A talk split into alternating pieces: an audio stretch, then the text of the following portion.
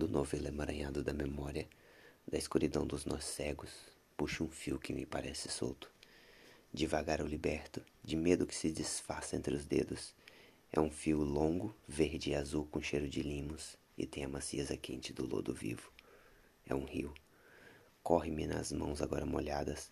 Toda a água me passa entre as palmas abertas e de repente não sei se as águas nascem de mim ou para mim fluem.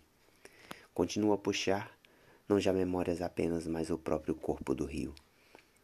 Sobre a minha pele navegam barcos. Eu sou também os barcos e o céu que os cobre e os altos chopos que vagarosamente deslizam sobre a película luminosa dos olhos. Nadam-me peixes no sangue e oscilam entre duas águas como o apelo imprecisos da memória. Sinto a força dos braços e a vara que os prolonga ao fundo do rio e de mim desce como um lento e firme pulsar de coração. Agora o céu está mais perto e mudou de cor, e todo ele verde e sonoro porque de ramo em ramo acorda o canto das aves. E quando num largo espaço o barco se detém, o meu corpo despido brilha debaixo do sol, entre o esplendor maior que acende a superfície das águas. Aí se fundem numa só verdade as lembranças confusas da memória e o vulto subitamente anunciado do futuro.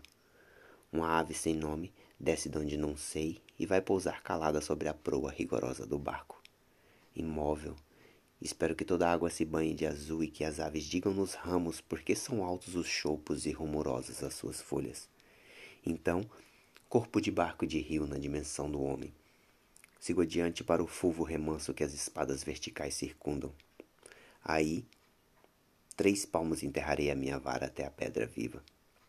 Haverá o grande silêncio primordial quando as mãos se juntarem às mãos. Depois saberei de tudo.